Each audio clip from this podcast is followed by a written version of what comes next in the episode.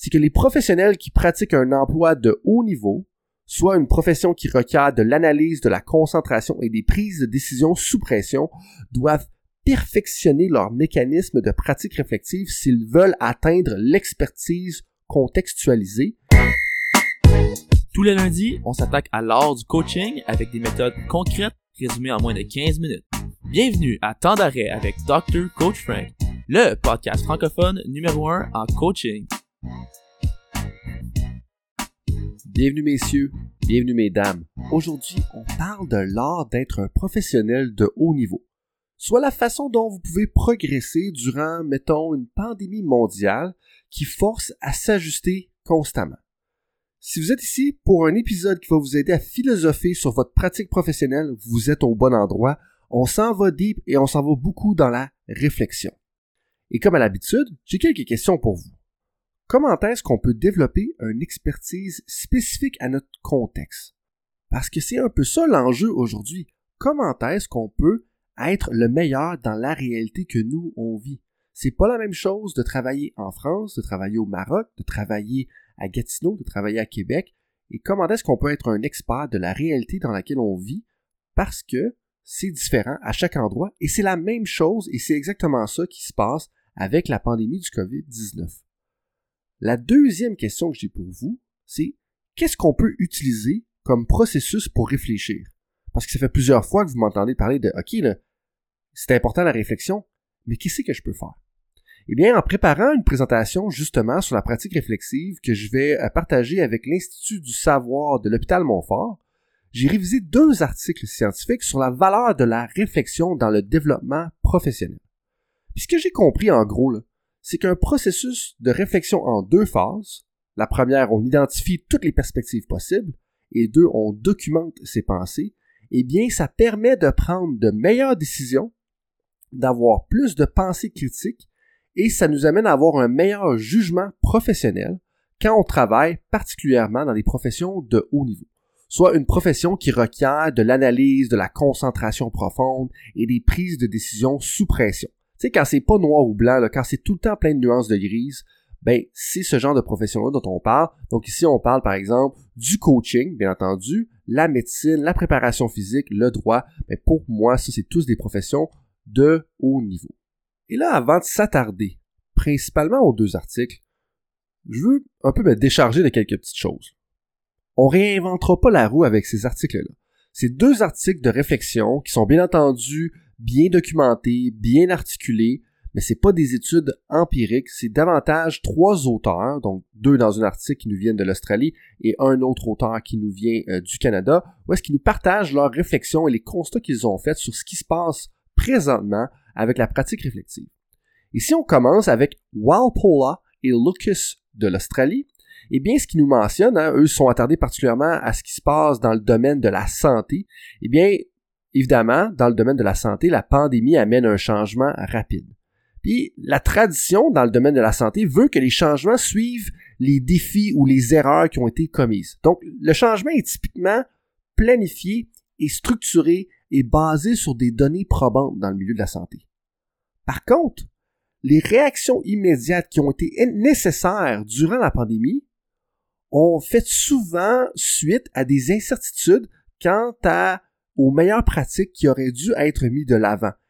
Et là, ce que ça veut dire, c'est que traditionnellement, on prenait le temps d'étudier, de structurer, de planifier le changement, sauf que, dans le cadre de la pandémie, on n'avait pas le choix de s'adapter le plus rapidement possible et de faire des réactions immédiates pour arriver à des pratiques qui vont correspondre à ce qui se passe dans votre réalité. Et c'est là que quand je mentionnais en introduction, l'expertise est spécifique au contexte, c'est ce qu'on veut dire c'est qu'il fallait développer des nouvelles pratiques, des nouvelles façons de faire pour être capable de répondre aux défis. Et on n'avait pas le temps de le planifier, de le baser sur des données probantes et de le structurer. Il fallait juste réagir. Et ça, c'est particulièrement un endroit où est-ce que la réflexion, la pratique réflexive devient importante. Dans le deuxième article, qui nous vient de Botello du Canada, c'est davantage plus spirituel, hein, plus philosophique au niveau de la réflexion. Là, on va dire comment est-ce qu'on peut être plus philosophique quand on parle de réflexion. On, peut l'être, fiez-vous sur moi. Mais ce que Botello nous mentionne, c'est que la pratique réflexive peut particulièrement servir à découvrir les suppositions cachées que l'on a envers notre pratique professionnelle. Donc, vraiment découvrir des fois des, des, assumptions, là, comme on dirait en anglais, des assumptions que l'on a puis qu'on savait peut-être pas qu'on avait. Puis on peut faire ça de différentes façons. La première, c'est qu'on peut euh, juste réfléchir dans le sens qu'on regarde un peu, ok, là j'ai agi de cette façon-là, mais est-ce que j'ai juste agi en fonction de ce que mon association des entraîneurs, mon ordre professionnel m'a mentionné ou, me recommande? L'autre perspective, c'est plus une lunette qu'on appelle réflexive, c'est que OK, je, je, vais considérer un peu c'est quoi mon historique personnel, mon historique professionnel, puis comment est-ce que ça, ça a influencé la situation? En bout de ligne, là, comment est-ce que ma subjectivité influence un peu comment j'ai interprété ce qui s'est passé devant moi? Il y en a une, autre lunette qui est davantage un peu plus euh, post-moderne. Puis ça, c'est, plus de s'attarder au langage, puis voir comment est-ce que le langage qu'on utilise va construire notre réalité. Puis ça, ça veut dire s'attarder à, OK, pourquoi tu as choisi le mot investissement au lieu de dépense? Ben parce que pour toi, d'investir de l'argent dans ta santé, dans ton développement professionnel, c'est une bonne chose, c'est quelque chose de positif mais c'est vraiment différent que de dire le mot j'ai dépensé dans mon développement professionnel. Puis ça, le langage, ça a clairement une influence, comme on le voit d'ailleurs quand on parle de tribal leadership avec le livre de Dave Logan en 2008. Et une des dernières lunettes, c'est la théorie sociale critique, puis c'est vraiment euh, s'attarder davantage au côté social et structurel, puis comment est-ce que ça, ça a une influence sur la façon dont les choses s'opèrent. Et ce que je suis en train de vous dire, pourquoi je vous énumère un peu la lunette réflexive, la lunette réflexive, la lunette postmoderne, puis la lunette de la théorie sociale critique, c'est que c'est quatre perspectives qu'on peut prendre pour regarder un peu ce qui s'est passé dans notre pratique professionnelle. Est-ce qu'on s'attarde plus à, OK, est-ce que je me suis vraiment fié aux guidelines puis aux modèles recommandés par mon ordre professionnel, par mon association de coaching? Est-ce que ça serait la lunette réflexive? Est-ce que je m'attarde plus à mon historique personnel, mon historique professionnel, puis comment est-ce que ma subjectivité a influencé ce qui s'est passé? Ça serait plus la lunette réflexive. Et on a aussi la lunette postmoderne, quand je parlais du langage, le lien avec tribal leadership, ou la, lunette de la théorie sociale critique, on regarde vraiment le pouvoir puis la dynamique des relations sociales dans le milieu de travail.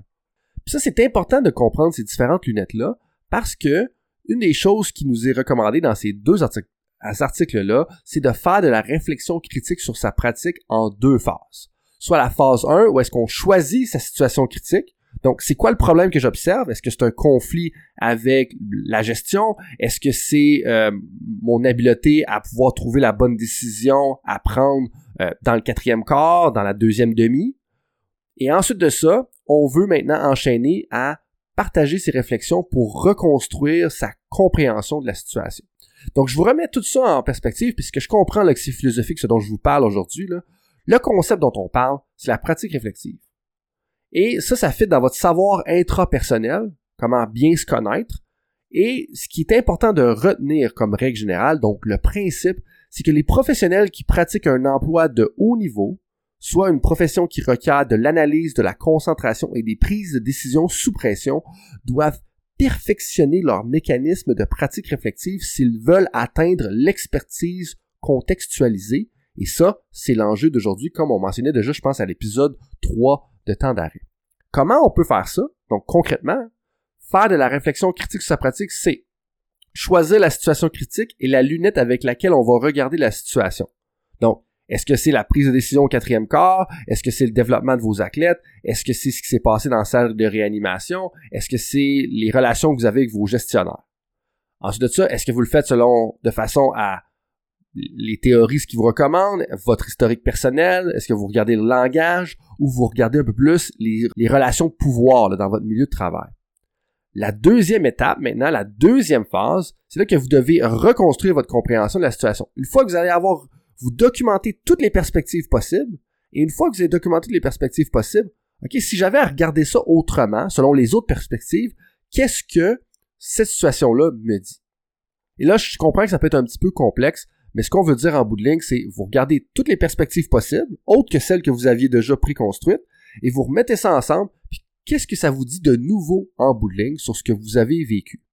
S'il y en a qui trouvent encore un peu ça difficile, moi, une des choses que je trouve qui est un, vraiment un bon point de départ. Donc, euh, si vous cherchez comment commencer à faire de la pratique réflexive, ben, une des premières affaires que vous pouvez faire et qui est recommandée d'ailleurs dans ces articles-là, c'est de choisir une activité de mouvement pour réfléchir.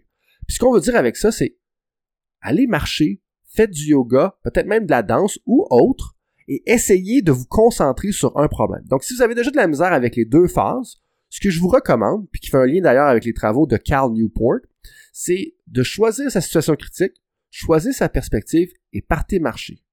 Choisissez votre situation critique, choisissez votre perspective, allez faire du yoga. Et de le faire en même temps qu'une activité, ça va vous permettre de euh, ancrer votre pratique euh, réflexive, puis c'est généralement euh, propice à stimuler la réflexion parce qu'on est en train de bouger. Et là, votre cerveau, après 30 secondes, il va diverger, vous allez avoir de la misère à rester concentré sur le problème, c'est évident.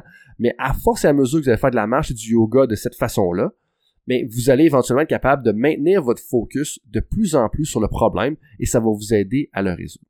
Et donc ça, ça nous amène à la fin de l'épisode 41 qui est davantage philosophique hein, parce qu'on parlait justement de la pratique réflexive et comment vous pouvez l'amener dans votre domaine. Puis comme la plupart des gens là, qui essaient de méditer peuvent en témoigner, c'est un défi de pratiquer la méditation et en d'autres mots de rester immobile.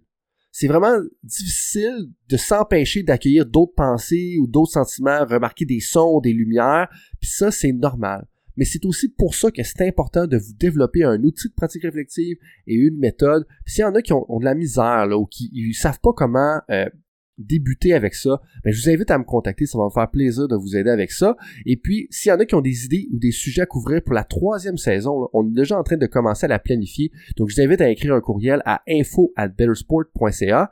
Et pour ceux-là qui veulent en savoir plus sur l'apprentissage et la pratique réflexive, je continue cette conversation-là avec Andrea A.J. Woodburn lors de l'épisode 42 de Temps d'arrêt. Au menu, là, on va discuter de l'observation pour s'améliorer, de la pratique réflexive, l'importance de l'autorégulation, du mentorat et du mentorat particulièrement avec un coach de basketball de niveau olympique.